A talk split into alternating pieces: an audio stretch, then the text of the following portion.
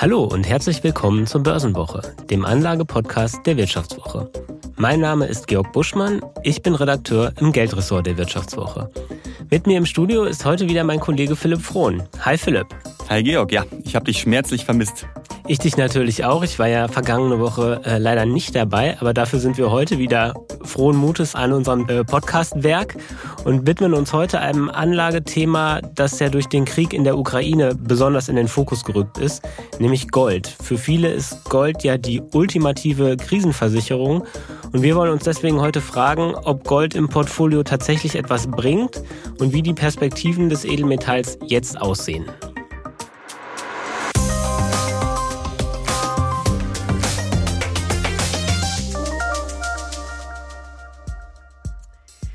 Bevor wir beim Thema Gold ins Detail gehen, Philipp, du hast dich ja hier schon als Krypto-Investor geoutet. Aber dein Ehering ist schon noch aus Gold, oder?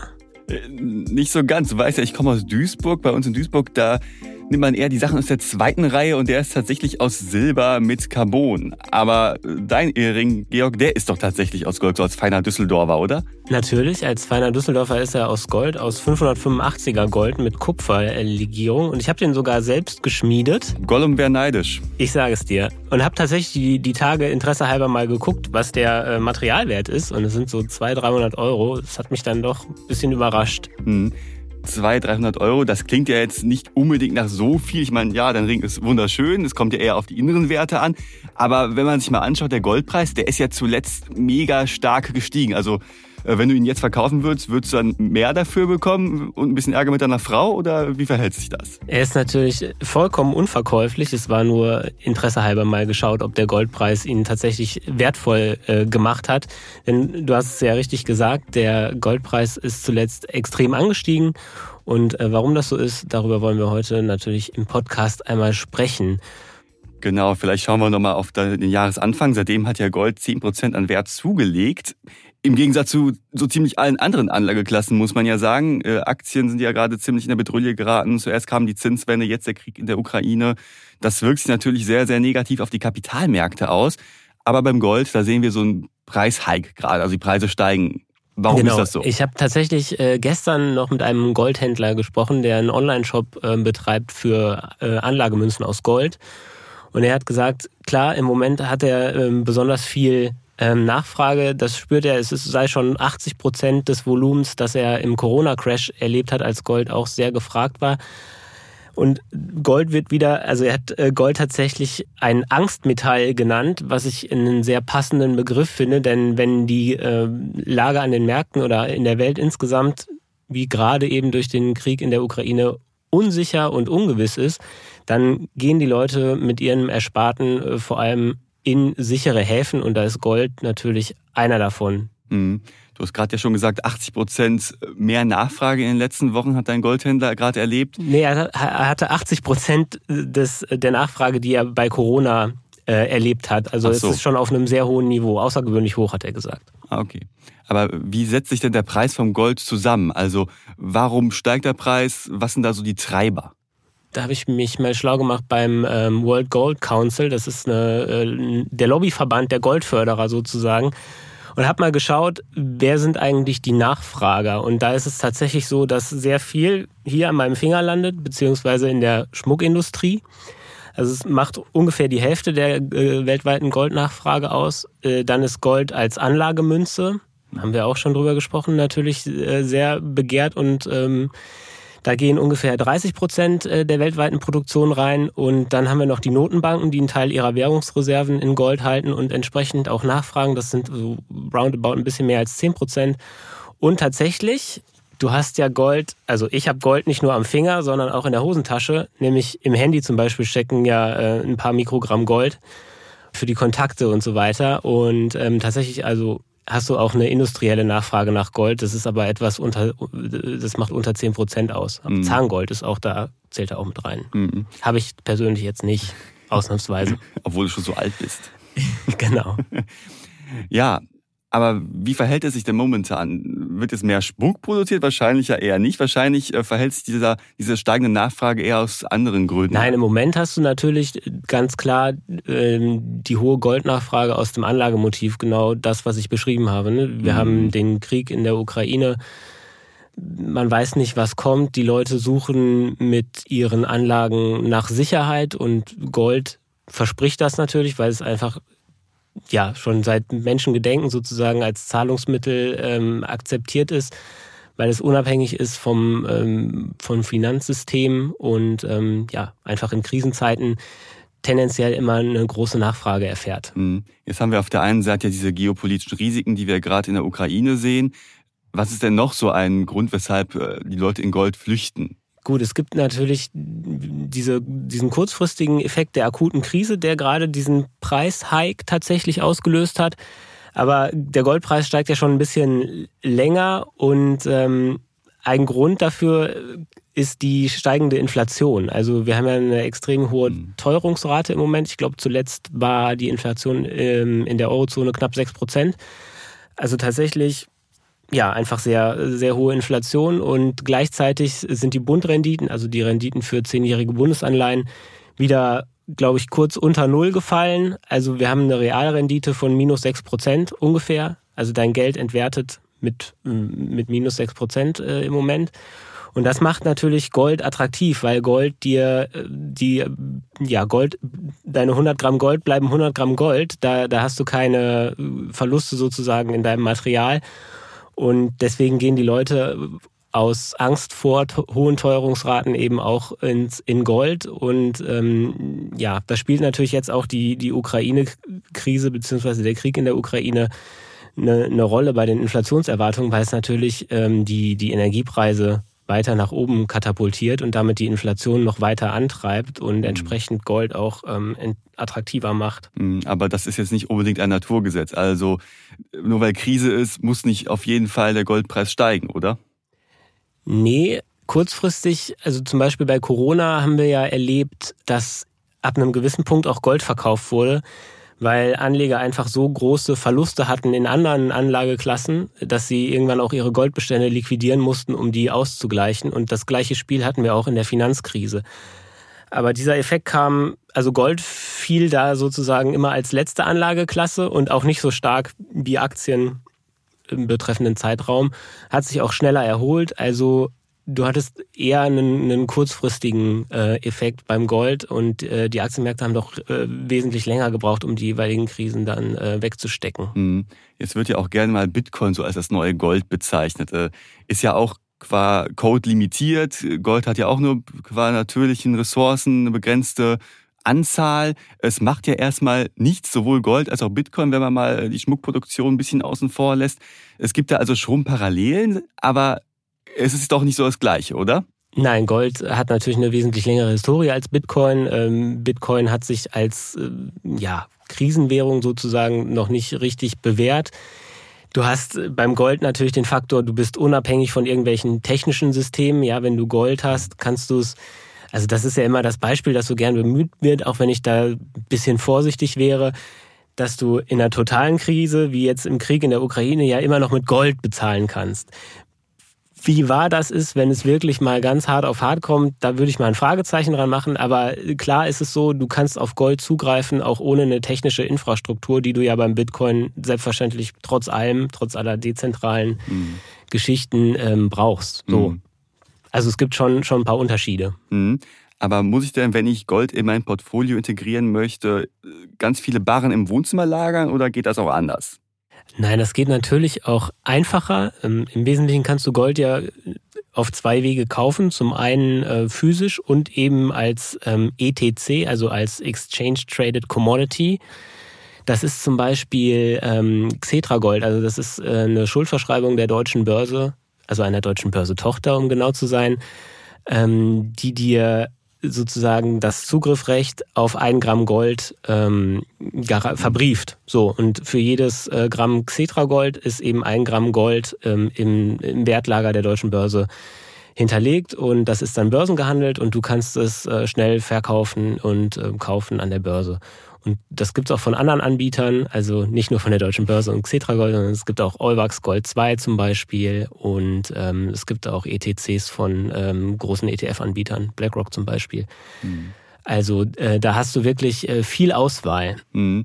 Und welche Vor- und Nachteile haben so die einzelnen Methoden, also physische, physisch Gold kaufen oder halt äh, über ein ETC? Ja, genau, das, das wollte ich noch sagen. Also physisches Gold kannst du natürlich auch kaufen. Es gibt sehr klassische ähm, Anlagemünzen, die wahrscheinlich vielen geläufig sind. Äh, es gibt den Krügerrand äh, zum Beispiel, es gibt den American Eagle. Ähm, das sind äh, jeweils äh, eine Unze, also 31,1 Gramm Gold, Feingold. Und das sind so gängige Anlagemünzen. Es gibt aber auch kleinere äh, Münzen und Barren und äh, die kann man natürlich online kaufen bei Goldhändlern. Da gibt's auch ganz viele verschiedene, also ich möchte sie hier nicht alle nennen. Und der Vorteil von physischem Gold ist natürlich, dass du es ja halt in der Hand hast und dich im Zweifel daran erfreuen kannst oder wenn dann wirklich die Krise kommt, und äh, Gold als Zahlungsmittel gefragt ist, dann ja, dann hast du es halt. Und bei Xetra Gold zum Beispiel ist es so, dass es natürlich eingelagert ist, aber du müsstest es dir ausliefern lassen, wenn du es denn dann mhm. haben möchtest. Und das kann seine Zeit dauern und äh, kostet auch Gebühren und so weiter. Also das ist äh, die Verfügbarkeit ist bei, bei physischem Gold natürlich noch mal ein Stück höher, aber Nachteil, ähm, du hast natürlich einen Aufschlag dadurch, dass du ähm, ja, dass du einfach physisches Gold kaufst mhm. mit, mit Versand und ähm, weiß der Teufel. Mhm. Also ein ETC ist für den normalen Anleger im Endeffekt günstiger und einfacher. Ein ETC ist immer günstiger im Preis, aber du bekommst da natürlich auch irgendwie ein bisschen was anderes. Das ähm, muss man äh, muss man natürlich auch ganz klar sagen. Mhm. Wie verhält es sich denn jetzt in Krisenzeiten? Wie viel Gold sollte ich mir ins Depot packen? Und äh, vor allem, wann ist es besonders sinnvoll? Du hast ja gerade gesagt, in Krisenzeiten, da steigt Gold. Es ist ja nicht so, dass in, in Anführungsstrichen normalen Börsenzeiten Gold unbedingt so die äh, geile Rendite abgeworfen hat. Also Gold, ähm, man nimmt von Gold ja oft an, dass es sich ganz anders entwickelt als zum Beispiel Aktienmärkte. Und das ist für einen Investor ja gut, wenn man sozusagen Gegengewichte hat zu bestimmten Anlageklassen im Portfolio, weil man dann sein Risiko besser streuen kann. Ich habe mir mal angeschaut, wie ist denn langfristig die Korrelation zwischen Aktienmärkten und Gold und habe festgestellt, über die ganz lange Frist laufen sie ziemlich ähnlich. Also äh, die Korrelation, glaube ich, mit dem US-Aktienmarkt und Gold war bei 0,77 und 1 bedeutet eben mhm. völligen Gleichlauf und 0 keine, keine Korrelation. Aber es ist so, dass es äh, einzelne Phasen gibt, vor allem Abschwungphasen am Aktienmarkt, wo Gold eben ähm, eine negative Korrelation zum, zum Aktienmarkt hat, also steigt, wenn, mhm. ähm, wenn Aktienmärkte fallen. Und das ist natürlich interessant. Dieser Versicherungscharakter, den gibt es auch, auch wenn langfristig die Aktienmärkte und Gold halt steigen.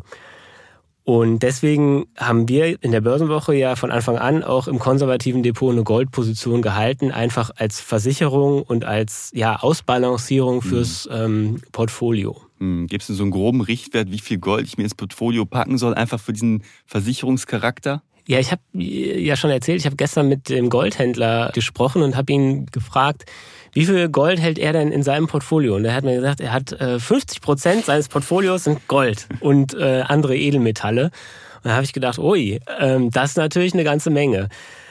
Ich persönlich habe, glaube ich, im Moment so roundabout 7% in Gold investiert. Im konservativen Depot haben wir, glaube ich, im Moment eine Goldquote von ungefähr 16%. Das liegt auch daran, dass der Goldpreis natürlich sehr gestiegen ist in den letzten Monaten und die äh, Aktienkurse gefallen sind. Also der Goldanteil ist sozusagen von ganz alleine in dem konservativen Portfolio der Börsenwoche einfach ein bisschen angestiegen. Es ist halt eine individuelle Frage, wie viel von diesem Absicherungseffekt möchte man im Portfolio haben. Mhm. Wir im, im konservativen Depot halten das immer so zwischen 10 und 20 Prozent. Aber ja, es ist einfach eine Frage, wie sehr möchtest du dich absichern? Es gibt ja auch, Gold ist ja so eine ganz krasse Glaubensfrage. Es gibt äh, Fondsmanager, die schwören drauf. Zum Beispiel unser Herr Bert Flossbach aus Köln ist ja ein sehr großer Goldfan und ähm, hat Gold immer als Absicherung in seinen Portfolios. Es gibt Leute, die sagen, Gold ist äh, totes Kapital und es bringt nichts und arbeitet nicht und ich möchte Gold nicht haben. Also es ist auch eine sehr persönliche Frage, ob man sozusagen die Anlageklasse Gold überhaupt möchte. Mhm. Ähm, wie gesagt, wir halten im konservativen Depot so zwischen 10 und 20 Prozent als Absicherung für sinnvoll. Mhm. Du hast gerade gesagt, es ist eine Glaubensfrage. Wenn ich jetzt daran glaube, von wegen, okay, Gold ist äh, eine gute Krisenwährung, eine gute Versicherung in Zeiten von Krisen, ist jetzt noch ein guter Zeitpunkt dafür einzusteigen mit Stichwort äh, Inflation und geopolitische Unsicherheiten. Das wird ja jetzt nicht von heute auf morgen alles wieder wie von einem Jahr werden. Ja, ist ein guter Zeitpunkt einzusteigen. Es ist, glaube ich, immer ein guter Zeitpunkt einzusteigen, wenn man sozusagen überhaupt keine Goldposition hat und zu dem Ergebnis kommt, okay, das ist für mich persönlich eine gute Sache, einfach um mein Portfolio abzusichern. Was für mich im Moment noch für Gold spricht, ist, das Thema Inflation wird uns ja begleiten und das wird durch den Krieg in der Ukraine verschärft. Mhm. So. Und die Frage ist, werden die Realrenditen irgendwann wieder positiv sein? Also wird, werden wir eine Rendite an den Anleihemärkten haben, die höher ist als die Inflationsrate. Und das glaube ich nicht, denn die EZB wird nicht in der Lage sein, die Zinsen so zu erhöhen, um tatsächlich ähm, die Inflation nennenswert zu bremsen. Und wenn sie es doch tut, dann ähm, kommen die Euro-Staaten wieder unter Druck. Hm. Weil, das ist halt so ein Drahtseilakt gerade. Genau, es ist ein Drahtseilakt und wenn jetzt die EZB die, die Zinsen stark erhöht und die ähm, europäischen Staaten, gerade die südlichen europäischen Staaten, die hoch verschuldet sind und ähm, die wieder unter Druck geraten, so wie in der Euro-Krise und der, die Stabilität des Euros wieder in Frage gestellt wird, dann ist Gold auch aus dem Blickwinkel wieder ein attraktives Asset, wenn du dich aus dem Risiko Euro-Raum äh, einfach rausbewegen möchtest. Einen der stärksten Goldpreisanstiege hat es ja gegeben äh, rund um rund um die Euro-Krise 2011, 2012. Da ist der äh, Goldpreis sehr stark angestiegen. Ähm, von daher, auch um sich gegen dieses Risiko abzusichern, ist Gold noch, ähm, denke ich, ein, ein sinnvolles Asset im Moment. Ja, es klingt ja alles total super. Gold als Krisenwährung gerade jetzt äh, lohnt es sich. Aber was sind denn so die Nachteile an Gold? Gibt es da auch irgendwelche Punkte, wo man sagt, okay, äh, hier ist doch nicht alles so rosig? Ja klar, also du hast ähm, Lagerkosten natürlich. Selbst wenn du ein ETC kaufst, äh, musst du ja äh, die Lagerung bezahlen des physisch hinterlegten Goldes. Also, äh, also die Gebühren sind höher als bei irgendeinem ETF. Und du hast keine, mm, natürlich keine laufenden Erträge. Ne? Das mhm. ist, äh, du lebst allein davon, dass sich der äh, Wert des Goldes in, in Euro bemessen irgendwann steigern soll. Und du hast, ähm, ich habe immer gedacht, Gold ist so ein Asset, das sehr wenig schwankt, weil man Gold ja irgendwie mit Stabilität und Sicherheit und so weiter äh, verbindet. Das ist aber mitnichten so. Also Gold schwankt ähnlich stark wie äh, Aktien auch. Also du bringst dadurch nicht, ja, jetzt äh, die, die, totale Ruhe in dein Portfolio. Und äh, das sollte man sich vielleicht auch einfach vor Augen führen. Ne? dass Gold tatsächlich auch im, im Preis sehr stark schwankt und dass es auch lange Phasen gab, zum Beispiel mhm. zwischen ähm, Anfang der 80er und um die Jahrtausendwende, in denen Gold auch in Dollar gerechnet und in Euro gerechnet tatsächlich im Wert deutlich verloren hat. Also dass es äh, langfristig ein Inflationsschutz ist, aber nicht in allen Zeiten und immer. Mhm. Also da ist wieder Stichwort Glaubensfrage. Für welche Seite entscheide ich mich? Äh, aber zusammenfassend kann man also sagen, Gold hat sich insgesamt als Krisenwährung schon etabliert. Ähm, es schützt das Geld vor Inflation in Zeiten geopolitischer Unsicherheiten etc aber es ist halt nicht unbedingt ein Naturgesetz, das halt für immer alles bergauf geht. Gold, nein, Gold ist kein, äh, kein Allheilmittel, ganz sicher nicht, aber äh, kann nichtsdestotrotz äh, auch im Portfolio eine, eine gute Rolle spielen. Mhm. Das führt mich natürlich zu unserem Disclaimer. Ähm, alles, was ihr hier in dem Podcast hört, ist keine Anlageberatung. Also bevor ihr Entscheidungen am Kapitalmarkt trefft, macht euch bitte euer eigenes Bild und ähm, wir können nicht dafür haften, wenn euch Verluste entstehen äh, aufgrund von äh, Entscheidungen, die ihr am Kapitalmarkt trefft. Ja, und wenn ihr noch mehr über Gold als Investment wissen wollt, dann schaut doch mal in die aktuelle Ausgabe der Wirtschaftswoche rein. Da haben unsere Kollegen Frank Doll und Julia Groth nämlich einen sehr ausführlichen Text über das ganze Thema geschrieben. Da steht auch noch mal mehr dazu drin, wie man Gold ähm, kaufen kann und den Link findet ihr wie immer in den Show Notes. Ja, um den Text lesen zu können, dafür muss man Abonnent sein, aber das ist für Hörer und Hörerinnen der Börsenwoche kein Problem weil wir für euch ein Angebot haben. Und zwar könnt ihr damit die Wirtschaftswoche Print und Digital zum halben Preis lesen für fünf Monate. Ja, und den Link zum Angebot, den findet ihr auch unten in den Show Notes. Wir sagen vielen Dank fürs Zuhören und hoffen, dass ihr kommende Woche wieder dabei seid. Bis bald, Rian.